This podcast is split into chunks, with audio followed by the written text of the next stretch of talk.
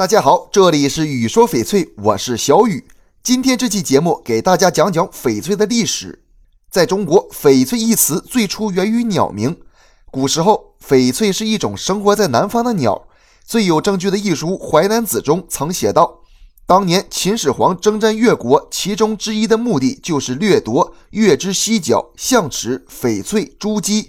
这里的翡翠就是翡翠鸟的羽毛。毛色十分美丽，通常有蓝、绿、红、棕等颜色。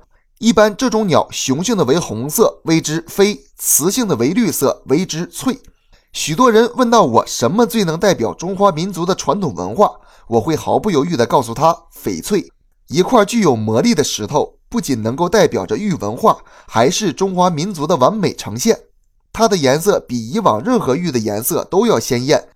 它的质地比任何玉的都细腻，由许多微小的矿物组成，但它能像一颗晶体那样透明。它的价值也是所有玉质中最高的，所以人们称它为玉中之王。世界上百分之九十以上的翡翠产于缅甸。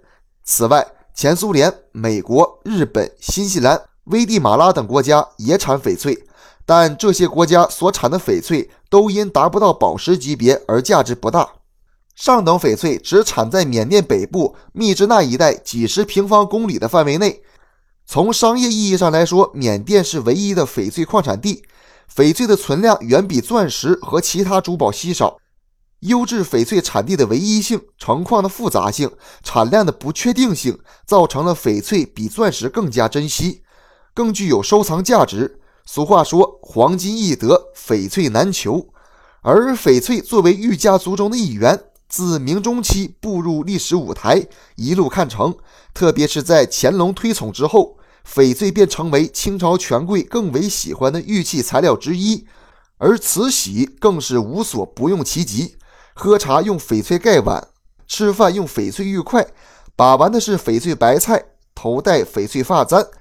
在西方人眼中，他们很难理解对某种自然物质的崇拜居然能延续几千年。